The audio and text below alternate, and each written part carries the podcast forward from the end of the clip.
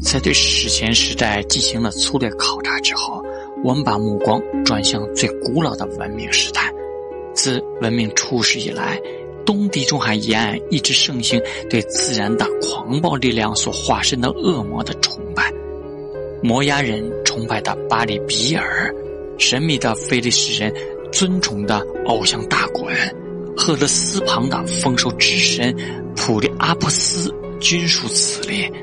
腓尼基一带传播甚广的偶像巴利，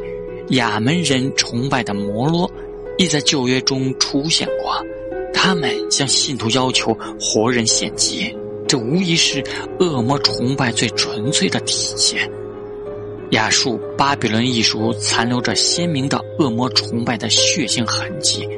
早期基督教的教父们为了镇压这些延续到罗马帝国时代的古代偶像崇拜，不得不殚精竭虑。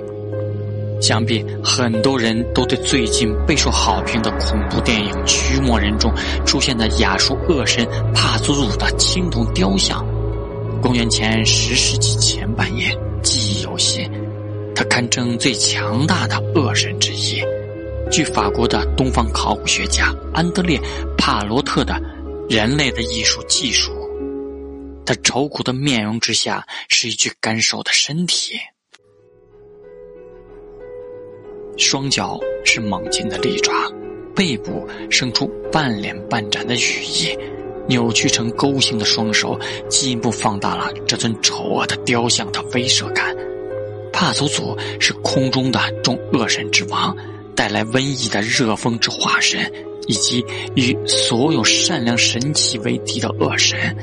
此外，雅述艺术中长着双翼的人面狮，让人联想到叫米诺陶洛斯的牛头人身怪物，